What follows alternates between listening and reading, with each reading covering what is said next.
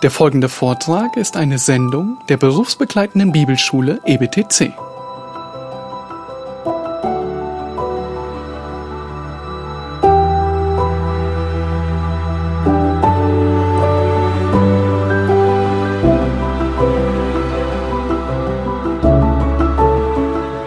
In den nächsten zehn Wochen werden wir uns damit beschäftigen, was Gott selbst über seine Gnade aussagt.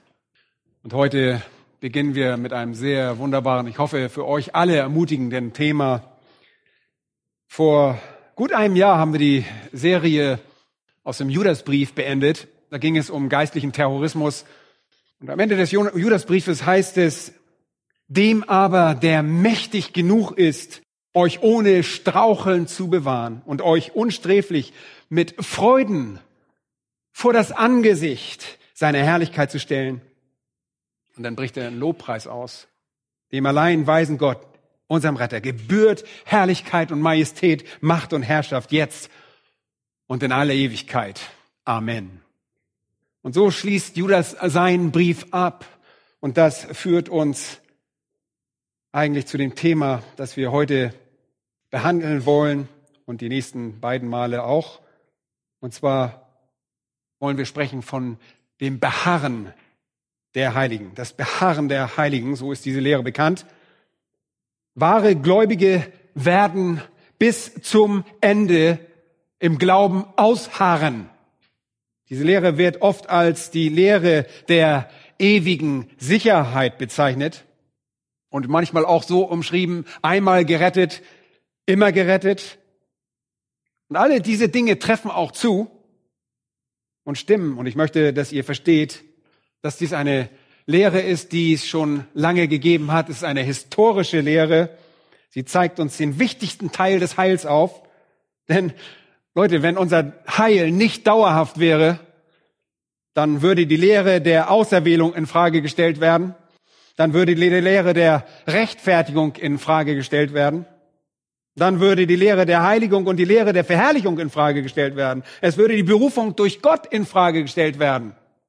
Und damit auch das Werk des Vaters, des Sohnes und des Heiligen Geistes. Es ist also die Ewigkeit der Errettung, das Beharren der Heiligen, die sämtliche Fäden der Lehre der Errettung zusammenführt und zusammenhält. Und das war die historische Lehre der wahren Gemeinde. Das ist immer, schon immer, immer so gelehrt worden. Das ist nicht eine neue modische Erfindung. Und das möchte ich euch zeigen und ich möchte euch deshalb mit zurücknehmen in das Jahr 1644 als ein Beispiel, zurückversetzen in Westminster Abbey, diese berühmte Londoner Kirche. Und der Raum im Westminster Abbey heißt Jerusalem Kammer. Und die Versammlung, die dort im Jahre 1644 abgehalten wurde, war eine Versammlung der brillantesten, der hellsten Köpfe, der größten theologischen Köpfe, der größten Bibelgelehrten Englands. Und damals waren die Puritaner die vorherrschende Kraft, die wohlbekannten Puritaner, die die Schrift Gott, Christus und die Wahrheit auslebten.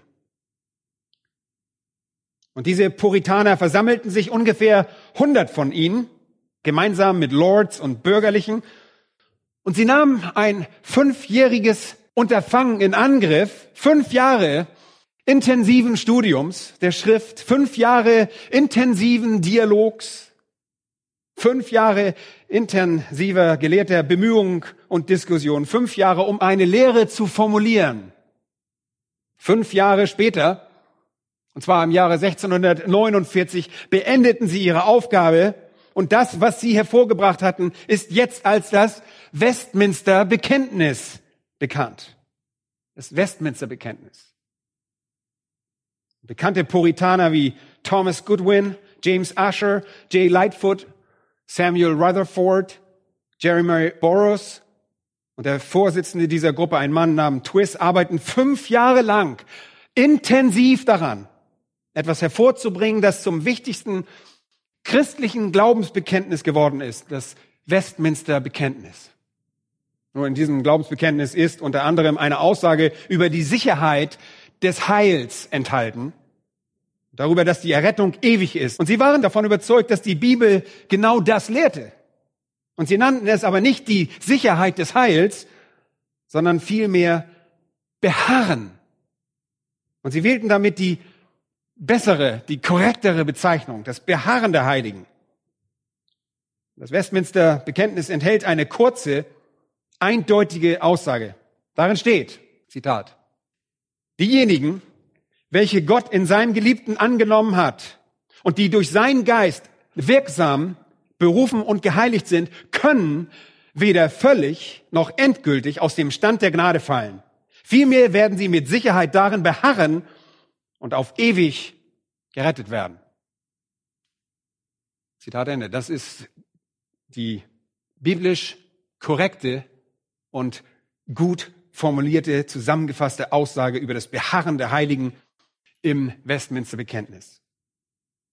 Und wirklich diese Aussage bedarf weder einer Verbesserung noch irgendeiner Korrektur.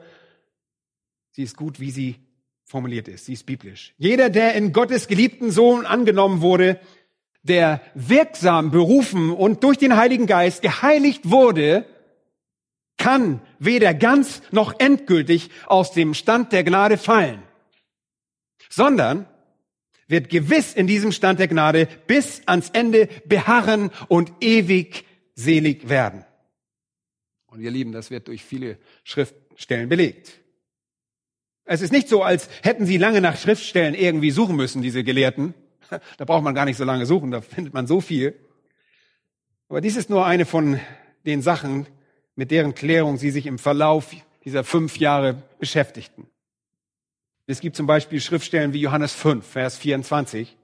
Da heißt es, sagt Jesus, wahrlich, wahrlich, ich sage euch, wer mein Wort hört und dem glaubt, der mich gesandt hat, der hat ewiges Leben und kommt nicht ins Gericht, sondern er ist vom Tod zum Leben hindurchgedrungen.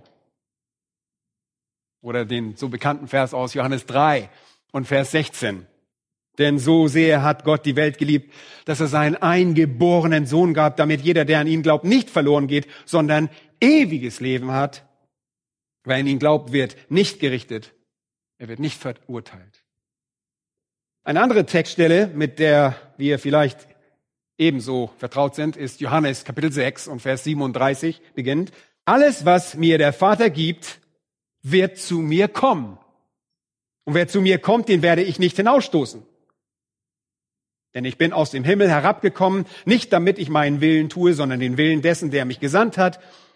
Und es ist der Wille des Vaters, der mich gesandt hat, dass ich nichts verliere von allem, was er mir gegeben hat, sondern dass ich es auferwecke am letzten Tag. Das ist aber der Wille dessen, der mich gesandt hat, dass jeder, der den Sohn sieht und an ihn glaubt, ewiges Leben hat, und ich werde ihn auferwecken am letzten Tag. Das ist jener beeindruckende Text, in dem wir sehen, dass niemand in diesem Prozess der Errettung durch das Raster fällt, der dem Herrn irgendwie durch die Lappen geht. Wen der Vater auserwählt, den zieht er zu sich. Wen er zu sich zieht, den zieht er zu Christus. Und wer zu Christus gezogen wird, der kommt. Und wenn er kommt, nimmt Christus ihn an, bewahrt ihn und erweckt ihn am letzten Tag. Und Jesus drückt dieselbe Sache nochmals aus, auf eine andere Weise in Johannes Kapitel 10. Auch die Verse sind uns sehr gut bekannt. Verse 27 bis 29. Ich lese, meine Schafe hören meine Stimme und ich kenne sie und sie folgen mir nach. Und ich gebe ihnen ewiges Leben und sie werden in Ewigkeit nicht verloren gehen. Und so deutlich. Und niemand wird sie aus meiner Hand reißen. Mein Vater, der sie mir gegeben hat, ist größer als alle und niemand kann sie aus der Hand meines Vaters reißen. Und das deutet sehr deutlich auf die Sicherheit des Gläubigen hin. Gott weiß, wer wir sind und er hält uns in seiner Hand und niemand kann uns aus seiner Hand reißen. Es gibt noch viele andere Schriftstellen, die das ausdrücken. Auch die Begegnung in Johannes 4, Vers 14, da heißt es, wer aber von dem Wasser trinkt, das ich ihm geben werde, den wird in Ewigkeit nicht dürsten, sondern das Wasser, das ich ihm geben werde, wird in ihm zu einer Quelle von Wasser werden, das wohin fließt und quillt? Bis ins ewige Leben. Das bis ins ewige Leben quillt. Sobald diese Quelle einmal angezapft worden ist, trocknet sie nicht aus. Sie ist eine Quelle des ewigen Lebens. Und 1. Korinther Kapitel 1, Vers 8 lesen wir, dass diejenigen, die in Christus sind, bis ans Ende festgemacht werden.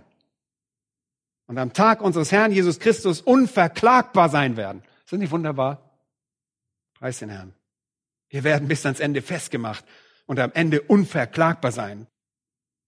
Jetzt fragen wir uns, was geschieht aber, wenn wir sündigen? Nun, wir sündigen tatsächlich aber da unsere Sünden von Christus getilgt wurden, sind wir dadurch untadelig. Vers 9 ist deshalb so wichtig in 1. Korinther 1. Gott ist treu, durch den ihr berufen seid zur Gemeinschaft mit seinem Sohn, Jesus Christus, unserem Herrn. Gott ist treu. Er hat euch berufen und macht euch bis ans Ende fest und bringt euch tadellos in seine ewige Gegenwart.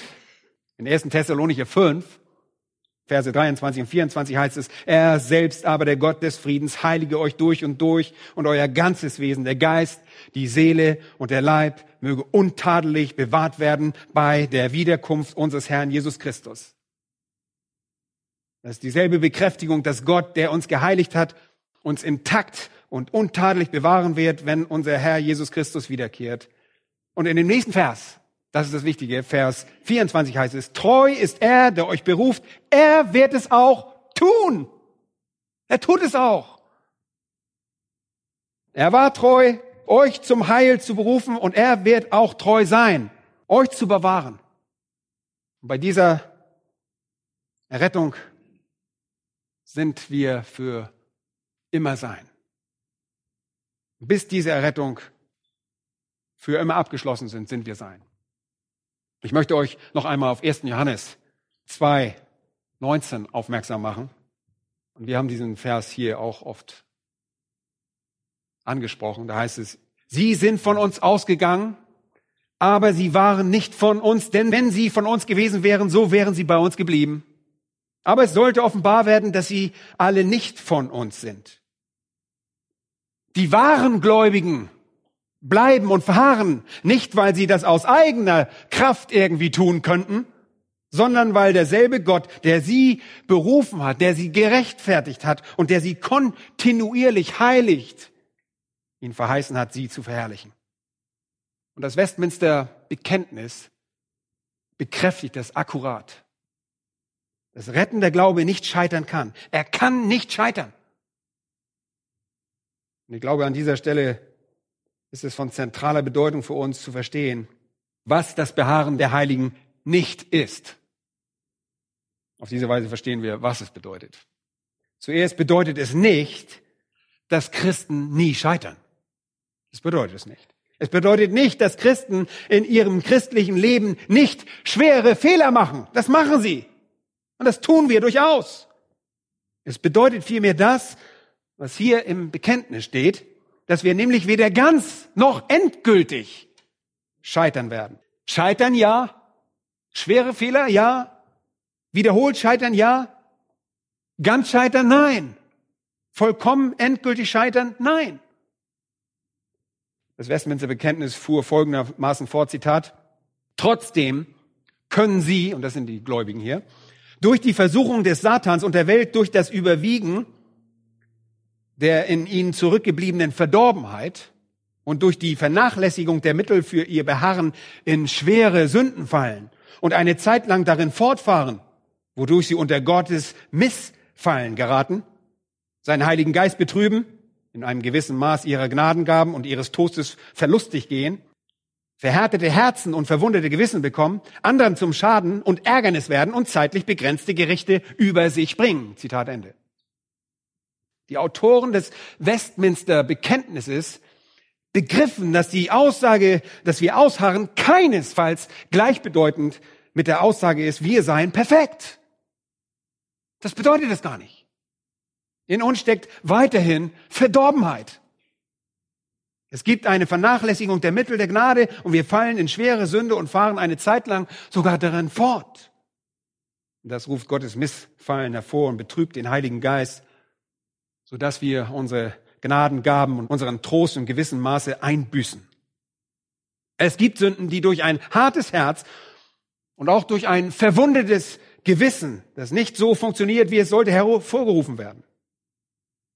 Andere in der Gemeinde und außerhalb werden verletzt und schockiert, während der Sünder gleichzeitig zeitlich begrenzte Gerichte und Zucht über sich bringt. Mit anderen Worten bedeutet Verharren nicht Perfektion. Das haben wir verstanden, oder? Ich glaube, da sind wir uns alle einig. Ganz im Gegenteil. Es gibt überhaupt keine Perfektion. Und in einem gewissen Sinne beschreibt das alle von uns in dem ein oder anderen Maß. Wenn wir also sagen, dass Gläubige ausharren, reden wir nicht von Perfektion oder von einem bestimmten Zustand von Sündlosigkeit zu erreichen.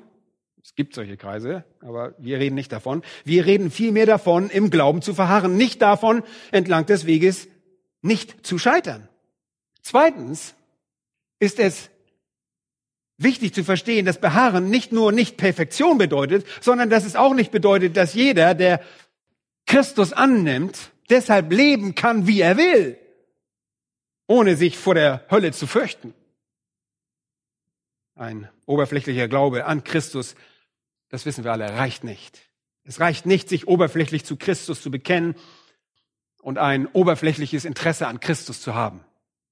Es reicht nicht, gute Gefühle in Verbindung mit unserem Herrn Jesus Christus zu haben oder Geld für ihn zu opfern. Darum geht es auch im Westminster Bekenntnis nicht. Und deshalb, und das ist wichtig, ist die korrekte Bezeichnung für diese Lehre das Beharren der Heiligen statt ewige Sicherheit. Es geht nicht nur darum, dass wir für immer sicher sind, sondern vielmehr darum, dass wir für immer sicher sind, weil unser Glaube beharrt. In Johannes 8, 31 und 32 sagte Jesus, wenn ihr in mein Wort bleibt, so seid ihr wahrhaftig meine Jünger. Wahre Jünger bleiben im Glauben und leben nicht wie Ungläubige. Man kann sie an ihrer Frucht erkennen. In Epheser 2 heißt es, denn aus Gnade seid ihr errettet durch den Glauben und das nicht aus euch. Gottes Gabe ist es. Nicht aus Werken, damit sich nicht jemand rühme. Doch obwohl eure Rettung nicht das Resultat eurer Werke ist, sind gute Werke das Resultat eurer Errettung.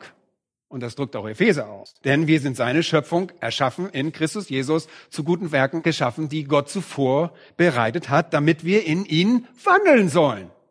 Ein Mensch, der Jesus angenommen hat, eine Entscheidung für Jesus getroffen hat und ein Gebet gesprochen hat und fortfährt, ein sündhaftes Leben zu führen, kontinuierlich sündhaft zu leben, ohne sich vor der Hölle zu fürchten, weil er sich für ewig sicher hält, Leute, der macht sich selbst etwas vor.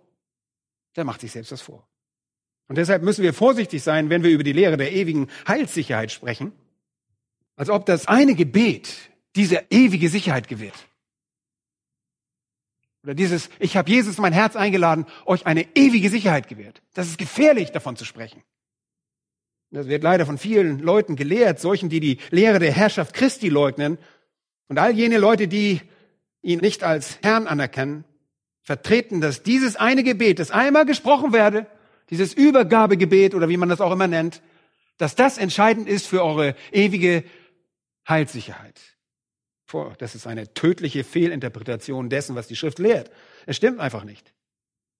Es ist nicht, an sich nicht falsch, von der Sicherheit des Gläubigen zu reden, denn wir sind sicher, aber die andere Formulierung vom Beharren der Heiligen zu sprechen, ist viel vorsichtiger und präziser ausgedrückt und birgt nicht so viele Gefahren. Es stimmt nicht, dass jemand sicher ist, egal wie sündhaft er lebt, egal wie sehr er sich gegen Christus wendet und sogar ihn unverhohlen verleugnet, obwohl viele Leute das behauptet haben. Sicherheit ist einfach aufgrund unseres Beharrens eine Realität. Ein Gläubiger kann, wie gesagt, er kann sündigen. Das tun wir. Er kann in schwere Sünde fallen und wiederholt sündigen. Aber er wird sich der Sünde nicht gänzlich hingeben. Er wird sich reinigen, sagt Johannes. Er wird sich nicht wieder der völligen Herrschaft der Sünde unterwerfen. Er wird seinen Glauben an Christus nicht verlieren und wird seinen Herrn und das Evangelium nicht verleugnen. Kein wahrer Gläubiger wird Heiligkeit meiden und sich voll und ganz der Sünde zuwenden. In 1. Johannes 3, Vers 10 wird das ganz einfach ausgedrückt. Da sagt er, darin sind die Kinder Gottes und die Kinder des Teufels offenbar. Jeder, der nicht Gerechtigkeit übt, ist nicht aus Gott. Was ist das Kennzeichen eines Christen? Jemand, der Gerechtigkeit übt. Jeder, der nicht Gerechtigkeit übt, ist nicht aus Gott. Und im Vers zuvor heißt es, jeder, der aus Gott geboren ist, tut nicht Sünde. Das heißt in einem permanenten, ununterbrochenen Muster der Sünde. Also es reicht nicht aus zu sagen, wenn ihr einmal ein Gebet gesprochen habt, einmal eine Entscheidung gefällt hat oder Jesus in ein neues Herz eingeladen oder was auch immer ihr für eine Erfahrung anführt und dann lebt, wie ihr wollt und dann zu meinen, dass ihr sicher seid. Das ist verkehrt. Nein, die Lehre der Sicherheit des Gläubigen ist an den beharrlichen, das heißt an ausharrendem Glauben des Gläubigen geknüpft, damit verbunden. Und somit bedeutet die Lehre des Beharrens, hört gut zu, dass ihr bei eurer Errettung einen übernatürlichen Glauben von Gott erhaltet, um das Evangelium, das Zeugnis des Heiligen Geistes über Christus zu glauben und auf diese Weise an Christus zu glauben. Wenn ihr zu Christus gekommen seid, habt ihr den wahren und lebendigen Gott erkannt. Aber das ist etwas Übernatürliches. Dieser Glaube ist eine übernatürliche Gabe Gottes. Es ist eine Gnadengabe, wie wir gerade gelesen haben. In Epheser 2 nochmal heißt es, denn aus Gnade seid ihr rettet durch den Glauben und das nicht aus, aus Gottes Gabe ist es. Und die Gnade kommt von Gott, ebenso wie der Glaube. Was für eine Art von Glauben gibt er euch? Fragt euch das mal. Was für eine Art von Glauben meint ihr, dass Gott euch gibt? Irgendein vorübergehendes Unterfangen oder irgendein vorübergehender Glaube? Wenn errettender Glaube eine Gabe Gottes ist, was für eine Art von Gabe würde Gott euch dann geben? Er würde euch keinen vorübergehenden Glauben geben. Und wenn eure Errettung von menschlichen Glauben abhängt, dann wird er sicherlich sterben, dieser Glaube. Das verspreche ich euch. Das haben wir auch schon oft betont. Deshalb fallen auch Leute vom Glauben ab, weil es rein menschlicher Glaube ist und kein übernatürlicher. Wenn wir unser Heil verlieren könnten, sage ich euch eins, dann würden wir das jeden Tag tun. Jeden Tag würden wir es verlieren. Und deshalb sagte Jesus, wer aber ausharrt bis ans Ende, der wird gerettet werden. Man kann also vorhersagen, wer die Erretteten sind, wer diejenigen sind, die im nächsten Leben volles Heil erlangen. Das sind diejenigen, die bis ans Ende ausharren, weil wir einen ausharrenden Glauben haben. Und das ist die Art von Glauben, die Gott uns gibt. Menschlicher Glaube ist da ganz anders. Und ich möchte euch eine kurze Illustration dafür geben, wie menschlicher Glaube wirkt. Wir leben anhand von menschlichen Glauben. Wir alle tun das jeden Tag unseres Lebens. Ja, wir bedienen uns dieses menschlichen Glaubens. Ihr geht in ein Restaurant und ihr bestellt etwas und sagt, bitte bringen Sie mir diese und diese Mahlzeit und wisst ihr, was ihr macht? Ihr esst das Zeug, das euch vorgesetzt wird. Ja, und dann kommt der Kellner und schenkt euch irgendwas ein und sagt, das ist das und das, ja, und ihr trinkt das Zeug und ihr glaubt das, ja. Ihr vertraut darauf. Und noch viel schlimmer, ihr öffnet euren Wasserhahn und ihr trinkt dieses Wasser, was aus dem Wasserhahn kommt ohne irgendeine Ahnung zu haben, was sich da alles so in euren Wasserleitungen herumtummelt. Ja?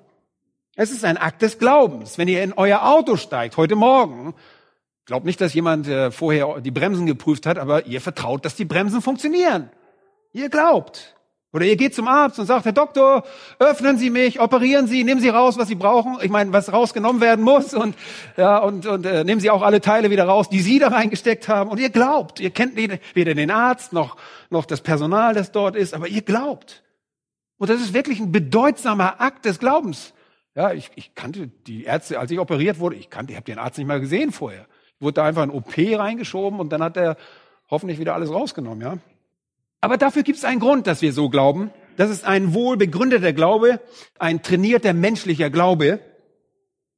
Wir sind schon lange genug auf der Welt, um zu wissen, dass die Bremsen gewöhnlich funktionieren, oder? Und dass Ärzte auch in der Regel das Richtige entfernen und auch ihre Instrumente am Ende nicht in eurem Körper vergessen. Wir sind lange genug auf der Welt, um zu wissen, dass das Essen, das euch vorgesetzt wird, in der Regel auch in Ordnung ist, weil ihr es schon seit Jahren esst.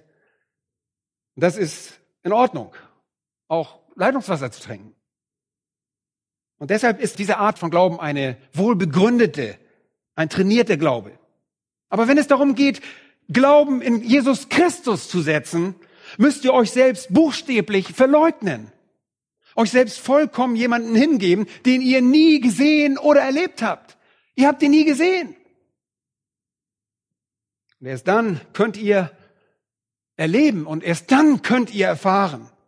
Wenn ihr zu diesem Punkt der totalen Hingabe erreicht hast, dann könnt ihr ihn erleben. Und das erfordert Glauben, der über das normale menschliche Maß hinausgeht.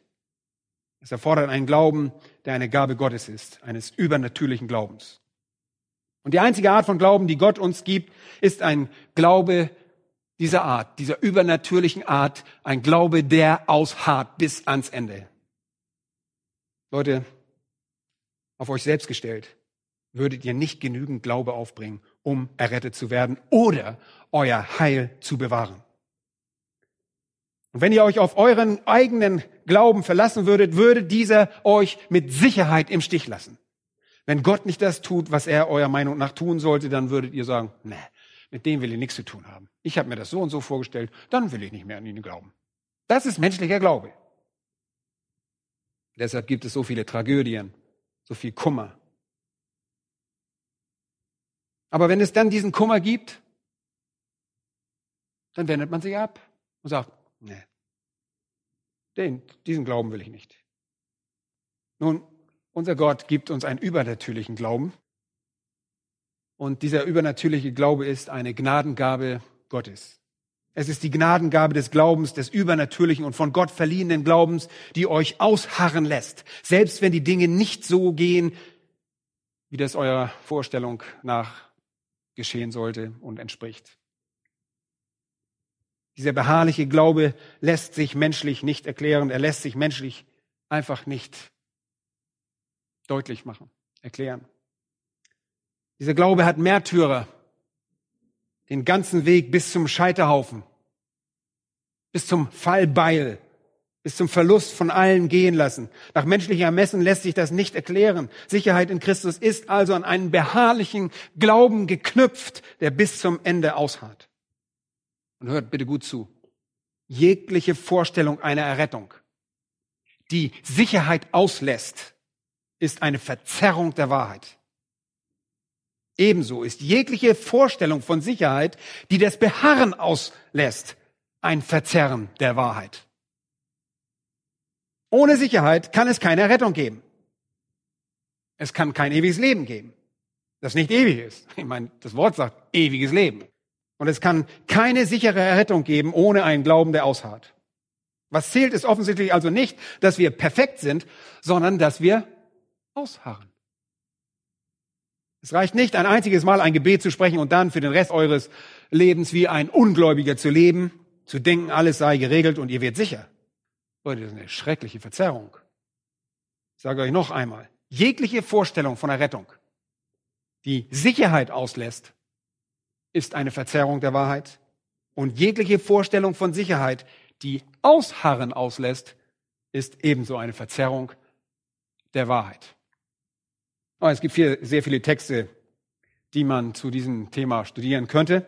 Aber der Text aus 1. Petrus ist dabei besonders hilfreich, Schlagt bitte mit mir zusammen den ersten Petrusbrief auf. Wir sind schon ein wenig vertraut mit den Worten dort, die uns Daniel ausgelegt hat. Wir möchten die dennoch in diesem Zusammenhang nochmal studieren. 1. Petrus 1.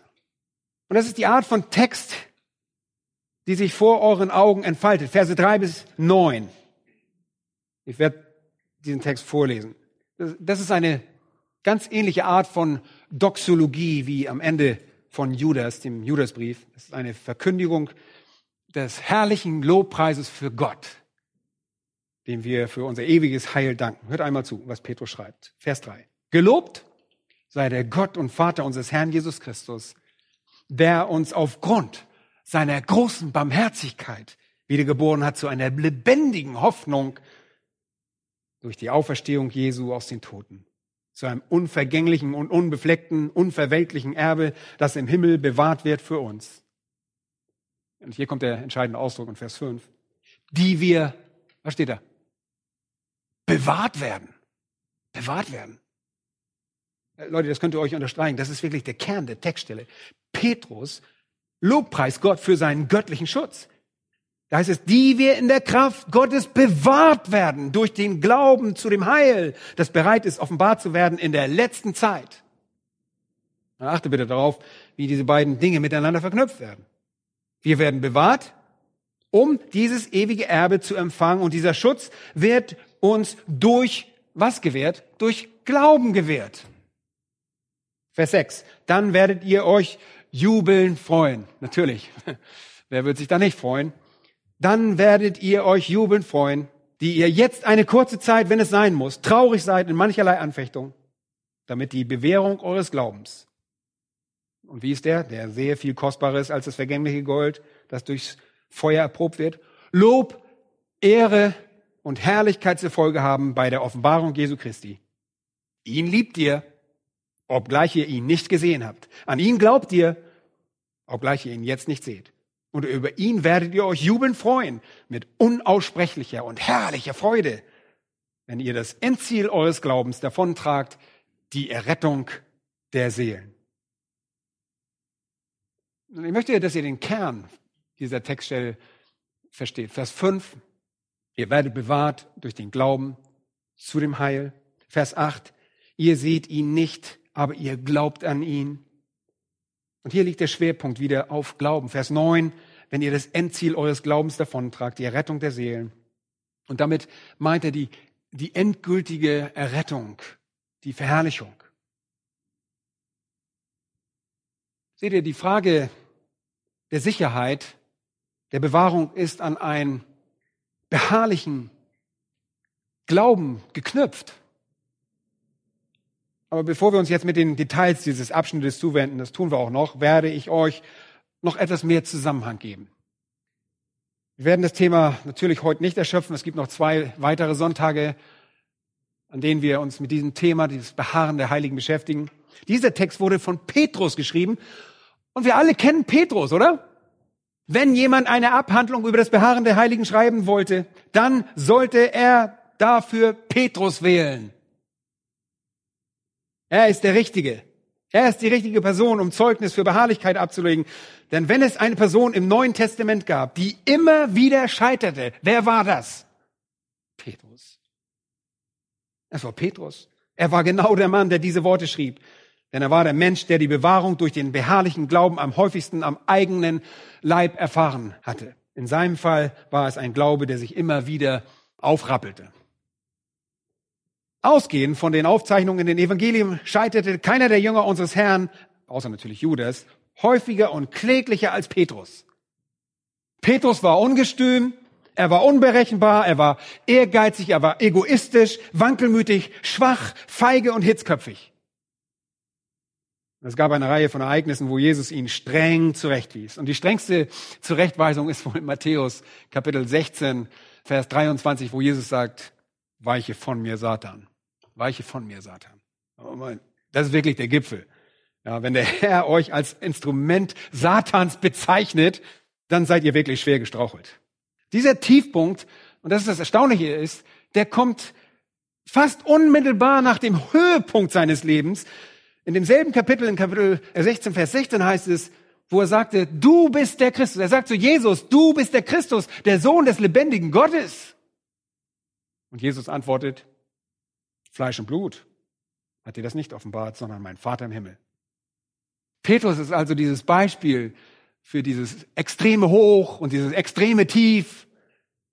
Petrus ist der Beweis, dass ein wahrer Gläubiger fallen kann, dass er schwer fallen kann, dass er scheitern kann, ernsthaft scheitern kann, schwach und feige sein kann und vorübergehend sogar Gott leugnen kann.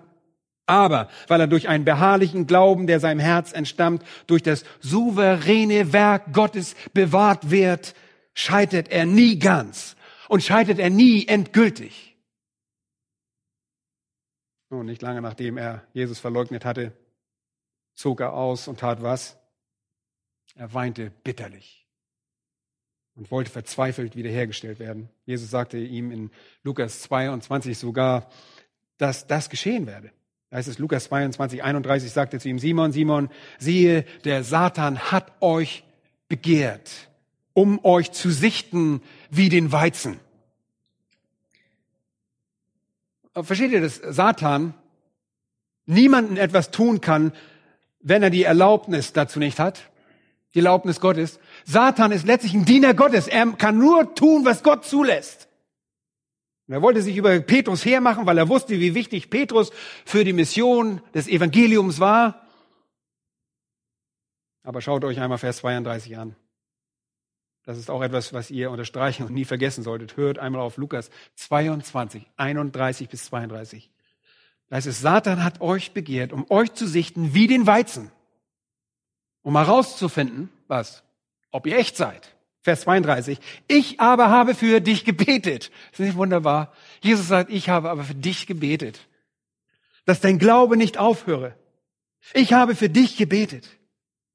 Und ich sage euch etwas, wenn Jesus das gebetet hat, wird es so geschehen. Sein Glaube wird nicht aufhören. Wisst ihr, Petrus dachte, dass der Herr wüsste, wie stark er wirklich war. Petrus dachte, alles sei in Ordnung und in Vers 33 legte er darüber Zeugnis ab, als er zu Jesus sagte, Herr, ich bin bereit, mit dir ins Gefängnis zu gehen und in den Tod zu gehen. Und Jesus sagte, ich sag dir, Petrus, der Hahn wird heute nicht krähen, ehe du dreimal geleugnet hast, dass du mich kennst. Jesus ließ das geschehen. Satan konnte Petrus nicht in Versuchung führen, ohne dass der Herr es zuließ. Und er ließ es zu in dem Wissen, dass der Glaube von Petrus nicht aufhören würde, weil Jesus selbst dafür gebetet hatte, dass das nicht geschehen würde. Und seine Gebete werden vom Vater immer erhört und gehört, denn Jesus betet wie? Er betet immer im Einklang mit dem Willen des Vaters, genauso wie der Heilige Geist im Einklang mit dem Willen des Vaters handelt. Ihr fragt jetzt vielleicht, warum um alles in der Welt hat Jesus das zugelassen? Und damit diese Prüfung Petrus, des Petrus beweisen würde, wie ausdauernd sein Glaube ist. Nicht, dass der Herr das wissen musste, sondern dass Petrus das wissen sollte. Petrus musste es wissen. Den Grund sage ich euch später. Ihr sagt jetzt vielleicht, das ist ja schön und gut. Der Herr hat für Petrus gebetet und dessen Glaube, dass er nicht aufhören soll. Aber wie sieht es mit uns aus? Nun, ihr wisst schon, wo ich hingehe. Johannes 17. Dort seht ihr, wie der Herr betet. Das ist das große Gebet unseres Herrn Jesus als hoher Priester sozusagen, als unser hoher Priester. Da heißt es in Vers 9, ich bitte für sie, für diejenigen, die glauben, nicht für die Welt bitte ich, sondern für die, welche du mir gegeben hast. Das ist Johannes 17, Vers 9. Und alles, was mein ist, ist dein. Und was dein ist, das ist mein. Und ich bin in ihnen verherrlicht. Und Jesus betet für Gläubige und primär für seine Apostel. Nicht nur für diejenigen, die damals lebten, sondern auch für alle Künftigen. Das wird sehr deutlich gleich. Und in Vers 11 heißt es, und ich bin nicht mehr in der Welt. Oh, und er wusste, dass er bald ausscheiden würde. Diese aber sind in der Welt, sagt er seinem Vater. Ich werde sie hier zurücklassen müssen und ich werde zu dir kommen, heiliger Vater, sagt er. Bewahre sie in meinem Namen die du mir gegeben hast, damit sie eins seien, gleich wie wir. Ein erstaunliches Gebet. Vater, bewahre sie, aber nicht nur Petrus, möge nicht nur Petrus Glauben nicht aufhören, sondern der Glaube von ihnen allen. Bewahre sie alle, alle, die du mir gegeben hast, alle Apostel, alle Auserwählten, alle Gerechtfertigten, alle Geheiligten. Bewahre sie. Bewahre sie in deinem Namen. Zwar im Einklang mit dem, was du bist, damit wir als Erlöste eins sein können. Weitere Einzelheiten dann in Vers 15. Jesus betet weiter und sagt folgendes. Ich bitte nicht, dass du sie aus der Welt nimmst. Oh, wir brauchen sie in der Welt, damit sie die Welt evangelisieren. Sondern, dass du sie bewahrst vor dem Bösen. Hier leistet Jesus also diese hohe priesterliche Fürbitte für uns. Er bittet den Vater, uns zu bewahren, uns zu beschützen, damit unser Glaube nicht aufhört. Dann in Vers 17 fügt er hinzu, heilig sie in deiner Wahrheit, dein Wort ist Wahrheit. Vers 18, Gleich wie du mich in die Welt gesandt hast, so sende ich auch sie in die Welt. Und ich heilige mich selbst für sie, damit auch sie geheiligt seien in Wahrheit. Ich bitte aber nicht für diese allein, sondern auch für die, welche durch ihr Wort an mich glauben werden. Ganz deutlich. Also er betet nicht nur für die Gläubigen des Hier und Jetzt, für ihn, sondern auch für diejenigen, die durch das Wort, das alle Gläubigen verkündigen werden, glauben werden. Warum? Auf dass sie alle eins seien, gleich wie du, Vater, in mir und ich in dir, auf dass auch sie in uns eins seien, damit die Welt glaube, dass du mich gesandt hast. Und ich habe die Herrlichkeit, die du mir gegeben hast, ihnen gegeben, auf dass sie eins seien, gleich wie wir eins sind. Ich in ihnen und du in mir, damit sie zu vollendeter Einheit gelangen und damit die Welt erkenne, dass du mich gesandt hast und sie liebst, gleich wie du mich liebst. Jesus sagt gewissermaßen, Vater, ich will, dass du ihnen die Herrlichkeit zeigst. Ich will, dass du sie in die ewige Herrlichkeit führst. Ich will, dass du sie beschützt. Ich will, dass du sie festhältst. Ich will, dass du sie bewahrst. Und ich will, dass du dafür sorgst, dass ihr Glaube sie nie verlässt. Damit wir alle zusammen in der Herrlichkeit sind, wie geplant und beabsichtigt, vor Grundlegung der Welt, als dieser Plan geschmiedet wurde. Bewahre sie vor dem Bösen, heilige sie durch dein Wort, führe sie zur ewigen Herrlichkeit, damit sie diese Herrlichkeit mit uns teilen mögen. Und nicht nur sie, sondern genau so, wie es in Vers 20 steht. Jeden, der durch ihre Worte an mich glauben wird. Vers 20 schließt sowohl euch als auch mich ein, denn wir alle glauben durch die Worte der Apostel, die geschrieben wurden. Ihr seht also, dass der Herr in Lukas 22 als eine Art Illustration Fürbitte für Petrus leistet, aber das ist nichts Ungewöhnliches. Das tut er auch für dich und das tut er auch für mich. Das sehen wir in Johannes 17.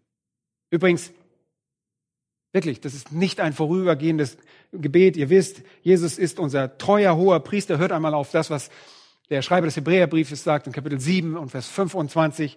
Da heißt es, daher kann er auch diejenigen vollkommen erretten, die durch ihn zu Gott kommen. Er kann diejenigen vollkommen retten, die durch ihn zu Gott kommen, weil er, da steht, für immer lebt, um für sie einzutreten. Oh, wie wunderbar. Dieses Gebet in Johannes 17 ist ein Gebet, das Jesus auch weiterhin ständig betet. Er ist unser hoher Priester zu Rechten des Vaters, der für uns eintritt der uns vollkommen erretten kann, weil er für immer lebt, um für uns einzutreten. Und wir werden durch einen beharrlichen Glauben bewahrt bis zum Ende, durch die Fürbitte des Herrn Jesus Christus, die er ständig aufrechterhält. Und auch der Heilige Geist, den wollen wir nicht unerwähnt lassen, hat eine Aufgabe in diesem großartigen Dienst der Bewahrung. In Römer Kapitel 8 kommt der Heilige Geist unseren Schwachheiten zu Hilfe. Da heißt es, denn wir wissen nicht, was wir beten sollen, wie sie es gebührt, aber der Geist selbst tritt für uns ein mit unaussprechlichen Seufzern. Leute, das bedeutet nicht Zungenreden. Da geht es nicht mal darum, da, was wir reden, sondern da geht es darum, was der Heilige Geist sagt. Die Hilfe steckt nicht in etwas, das geäußert wird, sondern in etwas, das nicht geäußert wird. Es ist eine feierliche innere Gemeinschaft der Dreieinigkeit, bei der der Geist für uns mit unaussprechlichen Seufzern Fürbitte leistet. Da sind gar keine Worte für notwendig. Der Geist leistet Fürbitte. Der aber die Herzen erforscht, weiß, was die, das Trachten des Geistes ist. Denn er tritt für die Heiligen ein, wie es Gott entspricht. Christus betet also gemäß dem Willen Gottes, dass unser Glaube nicht aufhören würde, dass der Vater uns bewahren würde und so auch der Heilige Geist. Und infolgedessen, so heißt es im nächsten Vers, werden denen, die Gott lieben, alle Dinge zum Besten dienen, denen, die nach dem Vorsatz berufen sind. Und dann kommt diese wunderbare, untrennbare Kette der Erlösung, die er aber vorher bestimmt hat, die hat er auch gerechtfertigt, die er aber gerechtfertigt hat, die hat er auch verherrlicht absoluter Gewissheit. Leute, die Fürbitte Christi garantiert unsere künftige Herrlichkeit. Die Fürbitte des Heiligen Geistes garantiert unsere künftige Herrlichkeit. Und der Plan des Vaters garantiert unsere künftige Herrlichkeit. Dass er uns zuvor dazu bestimmt hat, vorher erwählt hat, berufen hat, gerechtfertigt hat und verherrlichen wird, ist gar keine Frage. Sein Ziel war es, uns seinem Sohn, dem Ebenbild seines Sohnes, gleich zu machen. Das tut der Vater. Wow, er hat uns nicht nur für ein befristetes Unterfangen gerettet, nein, sondern dazu, dem Ebenbild seines Sohnes in ewiger Herrlichkeit gleich gemacht zu werden. Wenn ihr an den Himmel denkt, ist es nicht so, dass wir physisch wie Jesus aussehen werden, sondern vielmehr, dass wir im Hinblick auf perfekte Heiligkeit wie er sein werden. Wir wurden auserwählt, berufen, gerechtfertigt, geheiligt und wir werden verherrlicht werden. Wir werden bis zu jener Stunde bewahrt werden durch einen ausdauernden Glauben. Ausdauernder Glaube. Und neben der Fürbitte zu Rechten des Vaters gibt es da die Fürbitte aus dem Herzen des Heiligen Geistes, der auf eine Art und Weise betet, die uns fremd ist, in einer stillen, feierlichen, intertrinitaren Gemeinschaft oder Kommunikation ohne Worte. Indem Gott dieses Gebet erhört und hört, sorgt er dafür, dass uns alles zum Guten dient. Alles. Und auf diese Weise werden wir durch unseren übernatürlichen Glauben, der uns von Gott verliehen wird, bewahrt. Und als Jesus zu Petrus sagte, ich bete, dass dein Glaube nicht aufhöre, sagte er zu ihm, was auf uns alle zutrifft. Der Herr leistet Fürbitte für uns, dass unser Glaube bis zum Ende Bestand haben möge. Wenn eure Rettung von euch selbst abhängig wäre, Leute, würdet ihr nie errettet werden. Nie. Wenn die Bewahrung eures Heils von euch abhängig wäre, würdet ihr nie errettet werden. Wenn menschlicher Glaube euch nicht retten kann, kann menschlicher Glaube euch auch nicht bewahren. Versteht ihr die Logik? Wir haben von übernatürlichen Glauben gesprochen. Menschlicher Glaube kann uns nicht erretten, also kann uns menschlicher Glaube auch nicht bewahren. Deshalb brauchen wir einen Glauben, der nicht menschlich ist, der übernatürlich ist und von Gott stammt. Der Glaube an das Evangelium zu glauben, der kam anfangs von Gott, der ist ein beständiger Glaube, der immer glaubt. Hört einmal ganz kurz nur auf Jeremia Kapitel 32 und Vers 40. Das erweitert das Verständnis ein bisschen bis in das Alte Testament hinein. In Jeremia 32, 40 sehen wir die Aussage über den neuen Bund, den Bund, der uns rettet. Und ich will, heißt es, einen ewigen Bund mit ihnen schließen, dass ich nicht von ihnen ablassen will, ihnen wohl zu tun. Und ich werde die Furcht vor mir in ihr Herz geben. Erinnert ihr euch noch? Wir haben über die Furcht Gottes gesprochen. Was bedeutet das? Gerettet zu sein, ne? Erinnert ihr, im Rahmen der Weisheit haben wir über die Furcht Gottes gesprochen. Ich werde die Furcht vor mir in ihr Herz geben, damit sie nicht mehr von mir abweichen. Wunderbare Aussage. Es liegt im Wesen dieses Bundes, der ewigen Errettung, dass Gott sich nie von uns abwenden wird und dass er in uns, in unserem Herzen eine Furcht erzeugen wird, damit wir uns nicht von ihm abwenden. Es ist ein ewiger Bund, einer ewigen Errettung, die auf einem dauerhaften Glauben basiert. Und dieser Glaube hört nie auf. Es gibt keine echten Christen, Leute, die Aussteiger sind. Die gibt es nicht. Die waren keine Christen, die waren nominelle Christen. Oh, ein Moment mal. Ist nicht die Schrift voller Warnung? Ja, dass Leute nicht Abtrünnige werden sollen, wie zum Beispiel in Hebräer 6, Vers 4 nicht vom Glauben abzufallen und Christus offen zu beschämen. Wie sieht es mit 1. Timotheus aus in Kapitel 1, was wir da lesen? All diese Leute, die mit dem wahren Glauben Schiffbruch erlitten haben, werden wir nicht vor ihnen gewarnt? Nun, diejenigen, die Satan überlassen wurden, damit sie Gott nicht lästern, gibt es nicht all diese Warnungen? Wie sieht es damit aus? Oh ja. Wisst ihr, wofür diese Warnungen sind? Damit werden falsche Gläubige gewarnt. Das ist eine Warnung an Leute, die nicht wirklich gerettet sind. Das sind Warnungen an Leute, die sich Gott nicht ganz verschrieben haben, die so ein bisschen am Rande mitlaufen, die ein bisschen religiös sind. Das sind die Warnungen an Leute, die dem Evangelium so nahe gekommen sind und das irgendwie oberflächlich akzeptiert haben, aber nie wirklich. Und deshalb ist es für uns entscheidend zu verstehen, dass die Lehre des Beharrens der Heiligen nicht bedeutet, dass Leute, die ein Gebet sprechen oder Jesus einladen oder in mein Herz eingeladen haben oder im Rahmen irgendeiner emotionalen Erfahrung eine Entscheidung vor Jesus treffen, unbedingt sicher sind und leben können, wie es ihnen gefällt. Nein! Wenn sie wirklich zu Christus gekommen sind, werden sie einen beständigen Glauben haben, der sich durch die Liebe zur Gerechtigkeit, die Liebe zu Christus und Hass auf das Böse auszeichnet. Dieser Glaube ist nicht perfekt, aber er hat die Richtung der Gerechtigkeit eingeschlagen. Und Petrus verstand die Bewahrung der Macht Gottes. Und wenn Petrus seine Errettung hätte verlieren können, Leute, so glaubt mir, dann wäre das geschehen. Wie nah kann man Satan kommen, so dass der Herr euch ansieht und sagt, weiche von mir, Satan? Ich meine, näher als die Wünsche Satans zu verfechten, kann man wirklich ihn, viel näher kann man ihm nicht kommen. Aber hat Petrus sich nicht auch wieder davon erholt?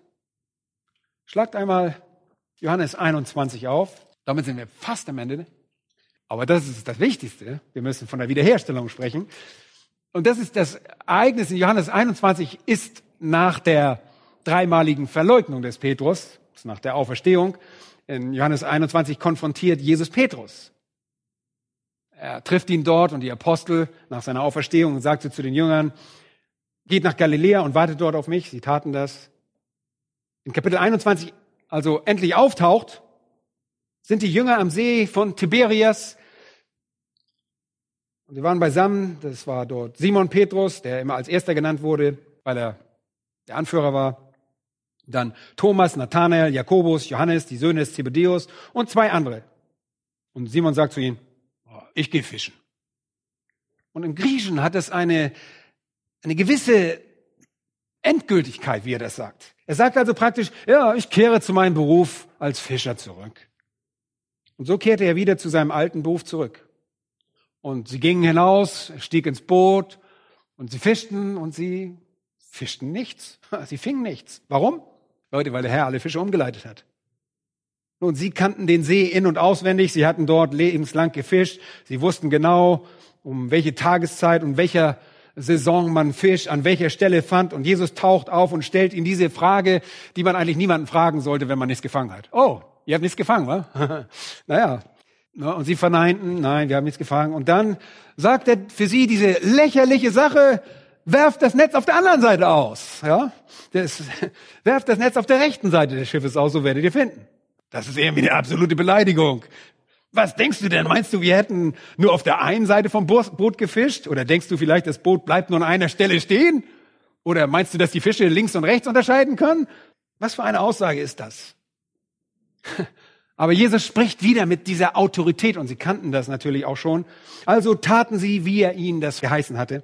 Und sie fingen so viele Fische, dass sie überwältigt waren und der Jünger, den Jesus lieb hatte, Johannes, sagt zu Petrus, oh, das ist der Herr. Jetzt merken sie auch einmal, das muss der Herr sein. Und Petrus, was meint ihr wohl? Hatte er einen beständigen Glauben? Natürlich. War sein Glaube schwach? Ja. Hat sein Glaube ihn im Stich gelassen? Ja, hat er auch. Aber hat er sich für immer wieder aufgerappelt?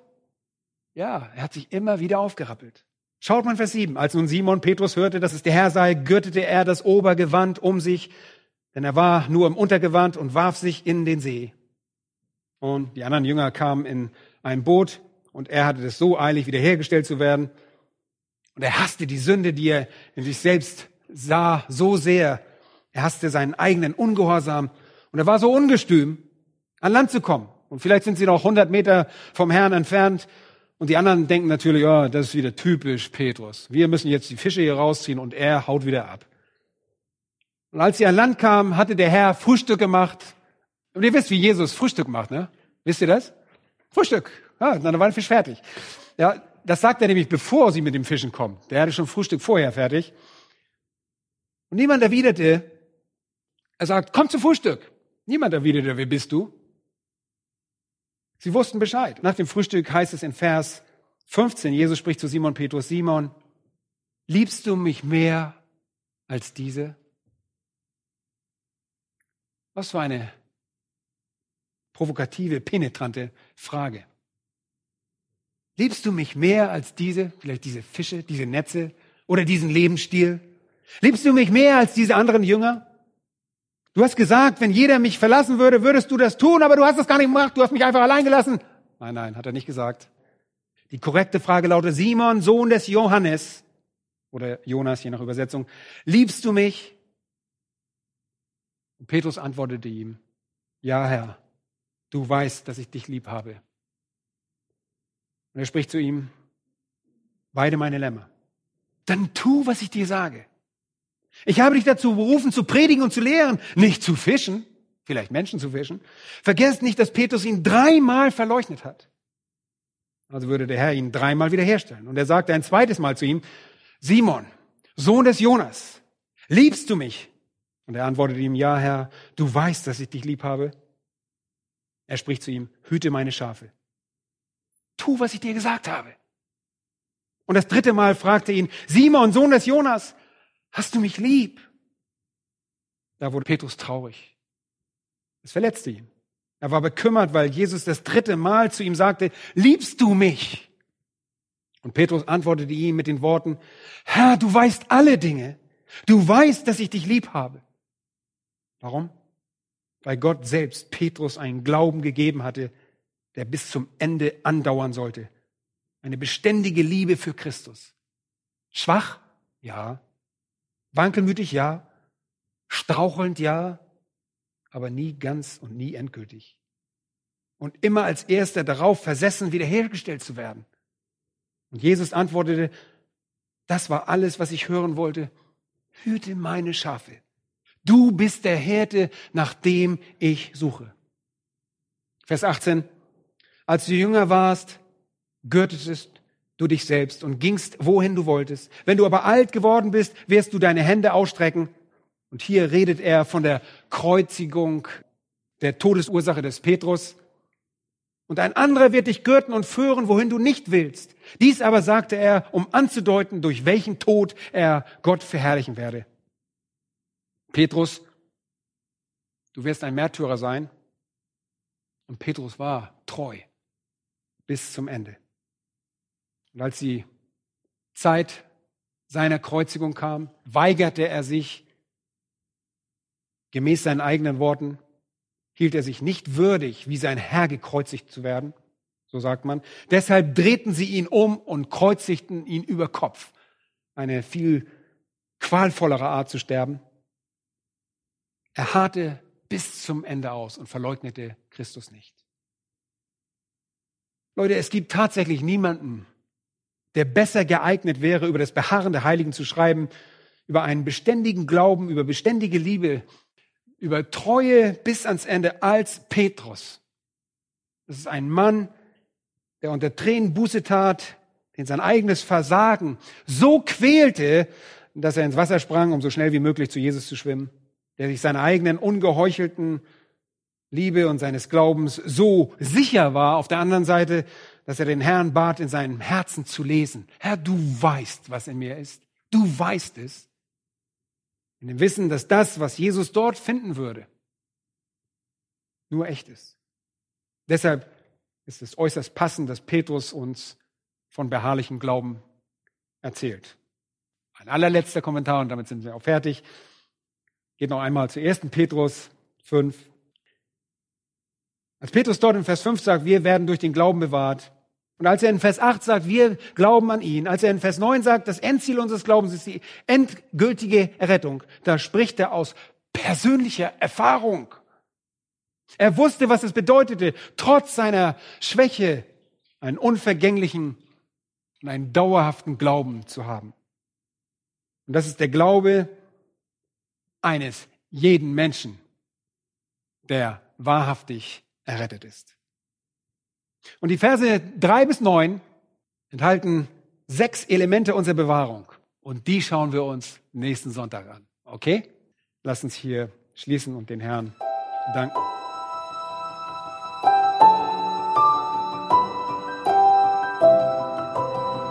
Diese Sendung war von der berufsbegleitenden Bibelschule EBTC. Unser Ziel ist, Jünger fürs Leben zuzurüsten, um der Gemeinde Christi zu dienen. Weitere Beiträge, Bücher und Informationen findest du auf ebtc.org.